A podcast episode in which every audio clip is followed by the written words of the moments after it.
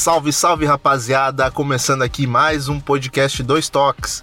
Você sabe que o podcast Dois Toques é mais um filho do projeto Amplitude FC? Então não deixa de seguir a gente lá nas nossas redes sociais, no arroba AmplitudeFC em todas elas, Facebook, YouTube, Medium e Twitter, onde a gente comenta bastante sobre futebol. Também não deixe de dar uma chegadinha lá no site do HTE Esportes, onde esse podcast também vai estar sendo vinculado por lá também. E é claro, dá um pulinho lá no site da Rádio Sport Clube, no REC, onde esse programa também vai estar subindo por lá. E hoje a gente vai comentar um pouco sobre o que é a vida de um correspondente esportivo. E é claro, tô com os meus parceiros de Amplitude FC. Diga lá, Smack Neto, como é que você tá, meu querido? Salve Nato, salve ouvintes.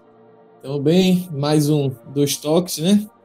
E hoje com um convidado muito especial, ansioso para esse programa, esperando coisas boas. Show de bola. Diga lá, Felipe Velame, como é que você tá, meu irmão? Salve Nato, salve rapaziada. Queria agradecer em primeiro lugar ao nosso convidado, uma honra estar com ele aqui. E vamos lá para mais um Dois Toques. Vamos nessa, vamos para mais um Dois Toques. E hoje a gente está recebendo com muita alegria nosso convidado mais que especial, João Castelo Branco, dos correspondente da, da ESPN. Como é que você tá, João? Muito obrigado por aceitar nosso convite para esse bate-papo. Opa, grande prazer. Vou falar com vocês aí, pessoal, galera desse projeto Dois Toques. É, eu tô, tô, bem aqui, já começando a esfriar um pouco aqui na Inglaterra. É época do ano que eu começo a mudar o guarda-roupa para ir aos jogos. Eu tenho que sair preparado porque realmente começa a fazer muito frio, mas está tudo tranquilo por aqui. É, prazer falar com vocês. Vamos nessa. Então vamos que vamos.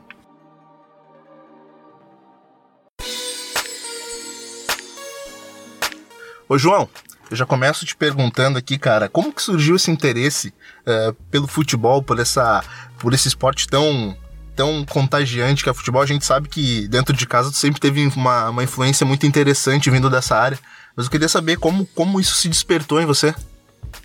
Cara, eu sempre gostei é, de esportes, né? De praticar esportes, de jogar futebol. É, eu cresci a partir dos 10 anos de idade aqui no norte de Londres. É, virei torcedor do Arsenal em pouco tempo aqui na Inglaterra.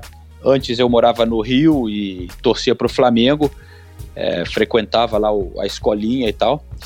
É, mas eu tentei, na verdade, é, segui outras carreiras inicialmente. Eu estudei é, sociologia, antropologia, é, estudo do desenvolvimento de países de terceiro mundo. Eu tenho outros interesses, é, mas sempre, como você disse, tive uma ligação muito forte com o jornalismo, porque toda a minha família, de pai, mãe, padrasto, madrasta, é, foi uma coisa muito presente na minha família, então eu tinha esse interesse e também sempre tive interesse por fotografia, por filmagem, e eu via mais o meu rumo é, seguindo como talvez fazer alguma coisa envolvida com documentários e coisas assim.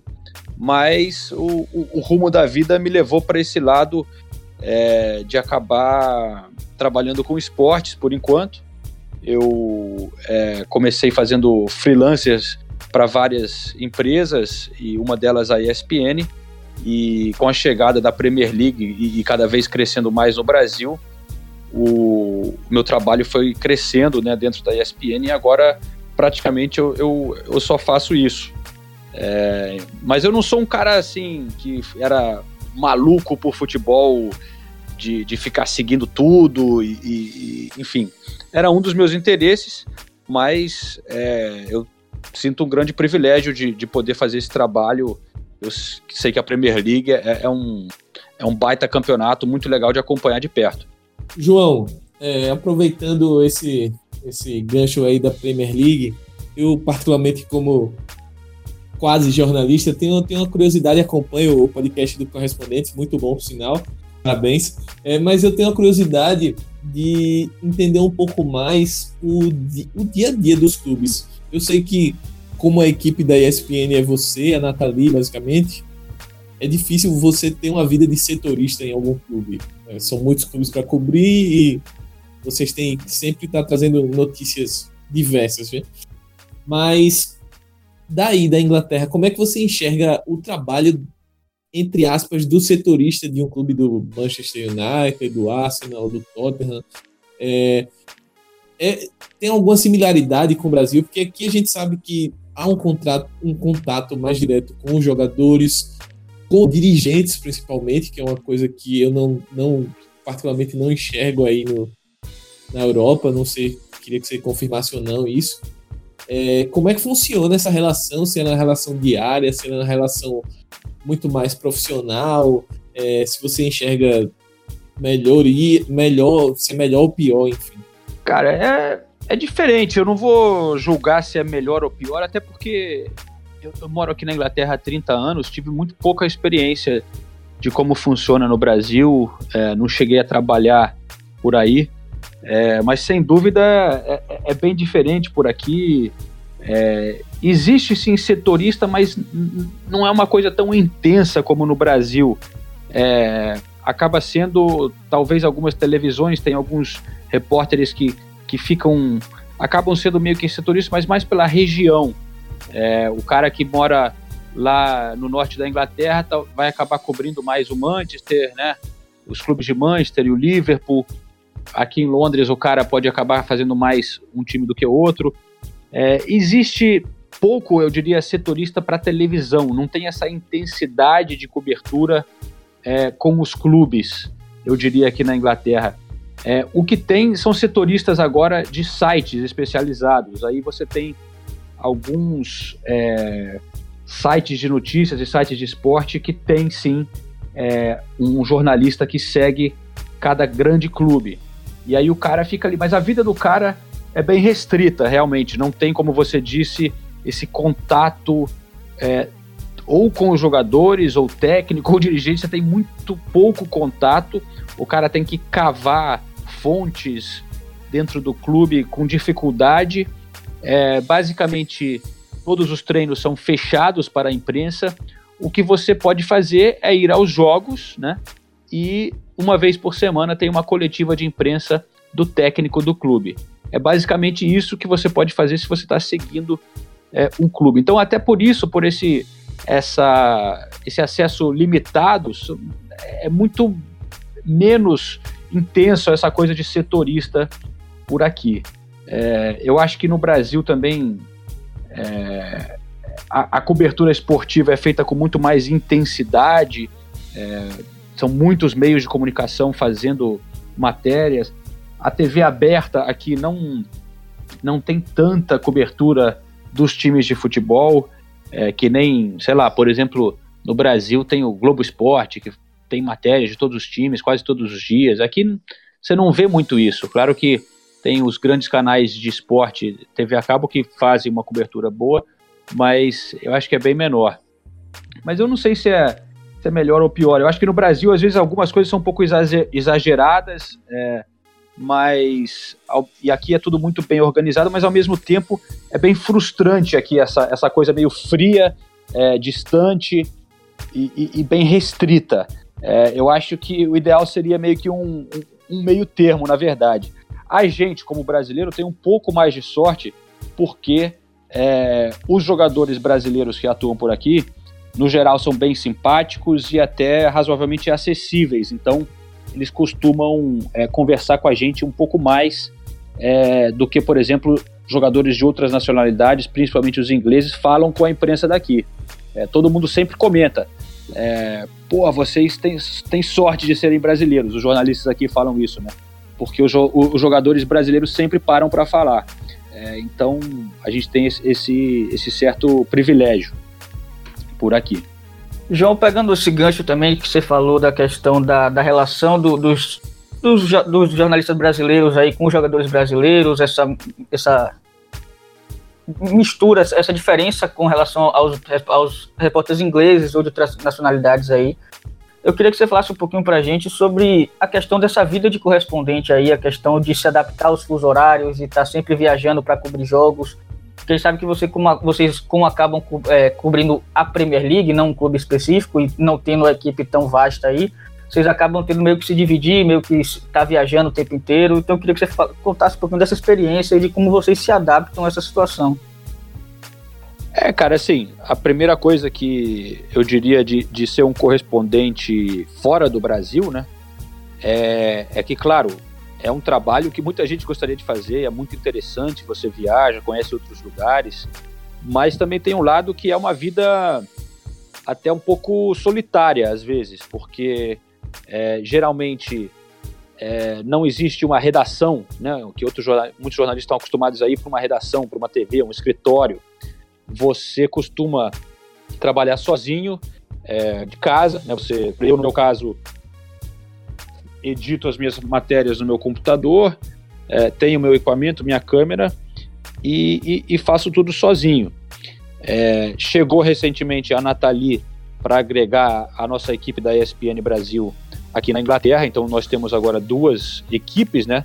Só que a gente acaba se vendo pouco, porque como você disse, a gente acaba se dividindo, cada um vai para um jogo, cada um faz o trabalho de sua casa, é, mas já já é uma coisa legal para mim, assim, ter uma, uma, mais alguém por aqui para poder trocar uma ideia de vez em quando, conversar, é, fazer alguma coisa junto às vezes, ou, ou, ou, se encontrar, ter aquela conversa de colega sobre, sobre o trabalho, ir para um pub e tal.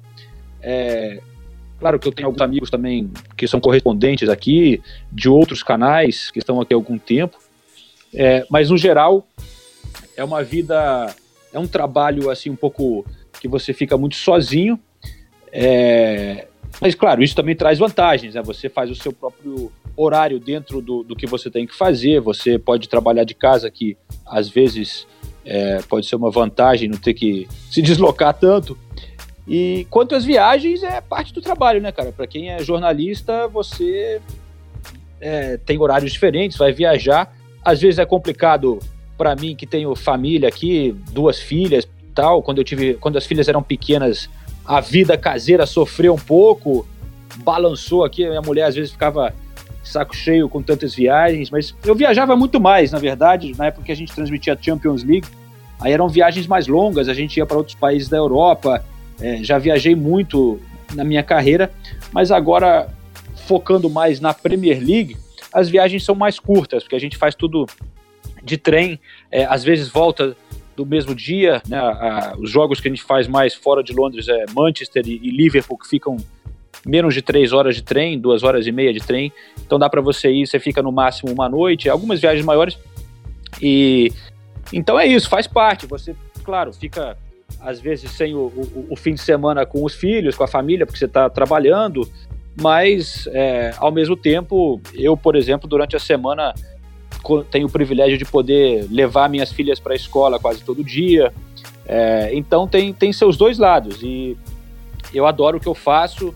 É, é muito legal poder viajar, ver, ver outros, outras cidades, é, mudar todo dia o que você está fazendo. Cada dia é um dia diferente, é, histórias diferentes. E, e eu sempre tento também inventar umas matérias um pouco diferentes para não ficar sempre na mesma coisa de só jogo e tal. Eu gosto muito de, de mostrar também é, um pouco de como que é a, a, a, vida aqui, a cultura de arquibancada, algumas histórias um pouco é, mais humanas, assim, são coisas que eu gosto de fazer e, e, na ESPN a gente tem a liberdade de fazer isso. João, ainda nesse gancho que você acabou de colocar aí das suas viagens, conhecendo cidades diferentes, locais diferentes, a gente pega esse gancho que você acabou de vir de uma Copa do Mundo aí com Ulisses Neto, uh, na Rússia. Cara, o quão diferente é o país Rússia do, daquilo que você está acostumado aí na Inglaterra, dos perrengues que vocês passaram. Que histórias você tem para contar aí pra gente dessa sua estadia por Moscou, por todas as cidades da Rússia? Cara, essas viagens é, são as que eu mais gosto. Que essas viagens eu digo assim, são viagens para lugares que é, eu provavelmente nunca iria por minha conta. É, eu como turista pagando, mas é, são lugares que acabam sendo os mais interessantes de conhecer, porque são realmente diferentes. Eu tive agora também na Arábia Saudita pela ESPN, cobrindo a seleção brasileira e fazendo outras reportagens. Mas é o mês que passei na Rússia, até um pouco mais, foi realmente uma grande aventura. É muito legal cobrir a seleção brasileira, mas de novo, as coisas que eu mais gostava de fazer eram as matérias mais humanas, de mostrar alguma coisa de comportamento lá do país, de, de conhecer as pessoas, e, e sim, vários perrengues, dificuldades na hora de se é, de se comunicar, de ter que ir de um lugar para outro, é, transporte, avião velho, é, trem é, cheio de dividindo cabines com os russos, é, viagens longas, é, cidades realmente bem diferentes, mas ao mesmo tempo é, foi legal ver também que às vezes de fora a gente tem uma imagem de que uma coisa é muito é, mais diferente do que realmente é. Quando você chega em, em, um lugar, você tem um contato direto com as pessoas e você vê que é, em qualquer lugar que você vai é um ser humano, é uma pessoa. Então você consegue ter uma é, uma conexão, um diálogo. É, no geral, em qualquer lugar que você vai, existem pessoas boas, existem pessoas que estão querendo te ajudar. É, e, e, e, é muito legal viajar com essa função de jornalista, porque você acaba tendo portas abertas para você. Você chega lá, as pessoas se abrem, você filmando, eles acabam contando a vida. Você tem é uma janela para outra, outras situações, outras culturas que dificilmente você conseguiria ter é, indo como um, como um turista. Então, é, sim, foi uma aventura muito legal. Como você disse, eu tinha meu parceiro lá, Ulisses Neto. Com a ESPN, eu estava ao lado do Gustavo Hoffman também, que é um cara muito legal, foi meu parceiro por lá. A gente fez a cobertura da seleção. Com o Ulisses, a gente fez o, o, o podcast, que é o Correspondentes Premier, que vocês citaram. Na Copa foi um, um especial da Copa, né? O Correspondentes na Rússia que foi três vezes por semana, e, e, realmente o podcast é uma coisa que, que eu gosto muito de fazer, é, é meio que meu xodó. Eu, eu lutei muito para emplacar isso na ESPN, ainda era uma, uma mídia um pouco desacreditada no Brasil. É, eu tive que investir bastante do meu tempo e esforço para emplacar esse projeto.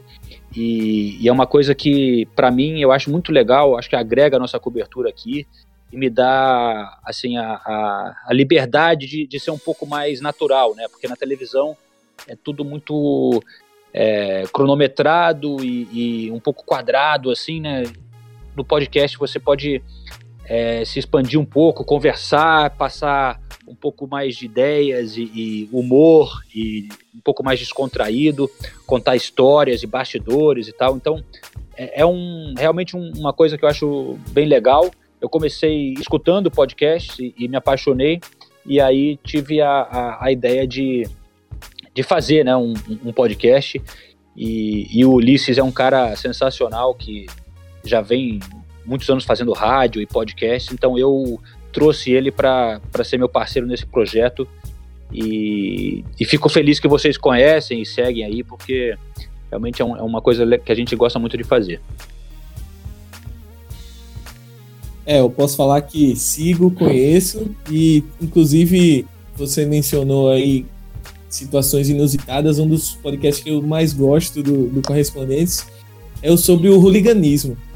E aproveitando essa, essa memória, eu queria que você falasse, João, um pouco dessa, dessa circunstância é, do hooliganismo que hoje está um pouco, entre aspas, mais controlado na Inglaterra, mas eu queria que você falasse um pouco do seu contato como repórter, como correspondente, com essa área. É, você, no, naquele programa específico, você conversou com um ex-hooligan, salvo engano, pessoas que participaram da torcida, etc. Mas como, como que você enxerga isso e esse movimento, no caso, como atualmente, e os seus momentos de tensão ali? Eu lembro de você coberturas de, de Tottenham e Arsenal, por exemplo, alguns, alguns entreveiros, alguma coisa, você já sofreu algum tipo de ameaça, é, já, já rolou uma situação mais quente cobrindo a Premier League? Cara, sim, às vezes fica um pouco tenso, mas é, mudou muito, né? Não é mais aquela coisa do, do hooligans é, que os ingleses ficaram famosos pela violência nos anos 80, início dos anos 90.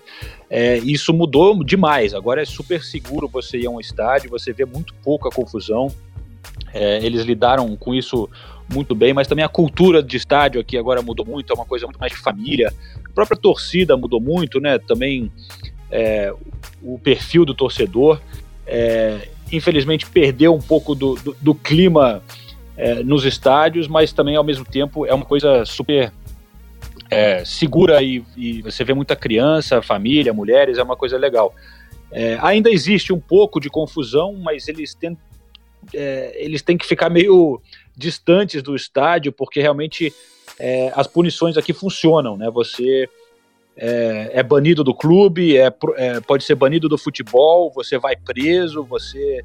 Né, no, no, Brasil acaba tendo muita impunidade, você vê confusão e aí ninguém acaba sendo preso, não acontece nada.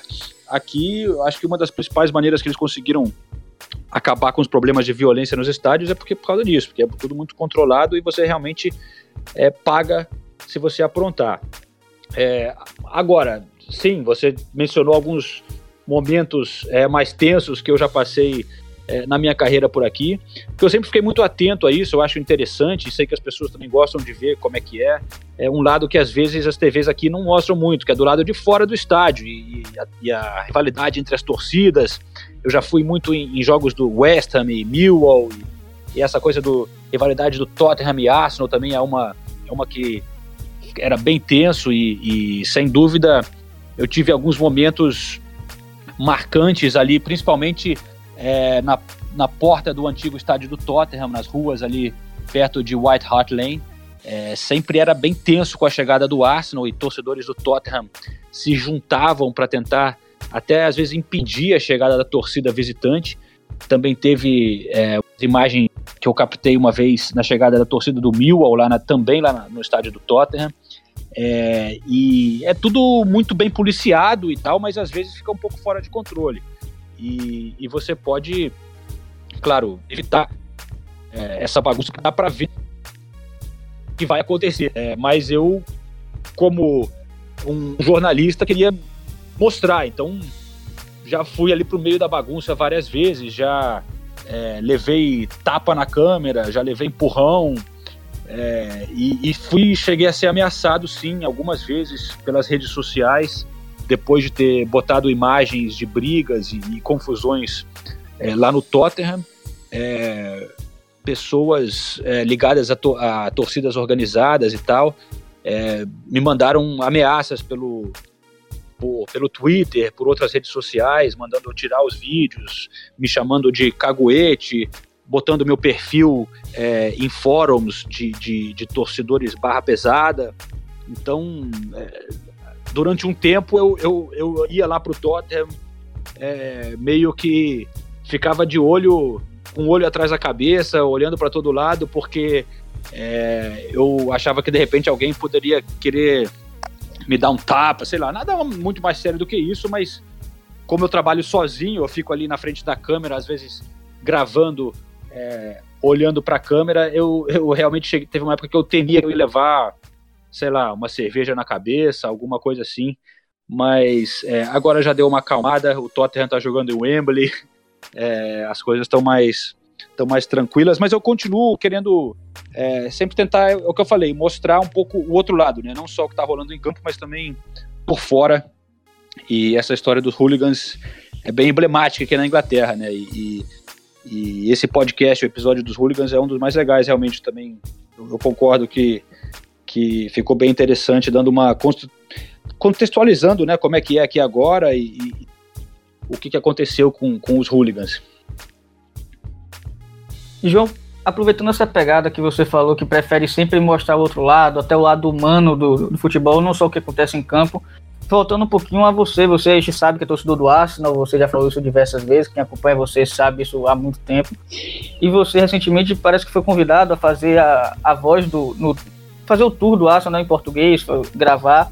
Como é que foi essa experiência para você? Você me confirma e me corrige também se eu estiver errado, mas como é que foi essa experiência para você? Como é que você se sentiu sendo parte também da, da instituição desse clube que você torce há tanto tempo?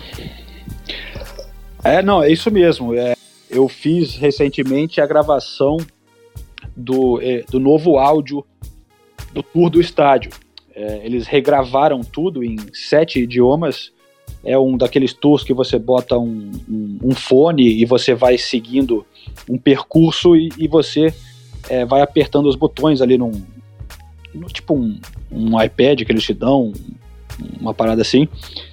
E aí você vai escutando o, o, os áudios. Então, para mim, pô, foi uma grande honra. É, como você disse, eu sou torcedor do Arsenal desde pequeno, então poder é, primeiro fazer o tour e depois gravar tudo sobre a história, né? E saber que a sua voz vai estar tá lá para todo mundo do Brasil que for visitar o estádio vai escutar a, a, minha voz como parte do clube, né? Você, você sente um pouco parte do, da, da, do clube mesmo, como você disse.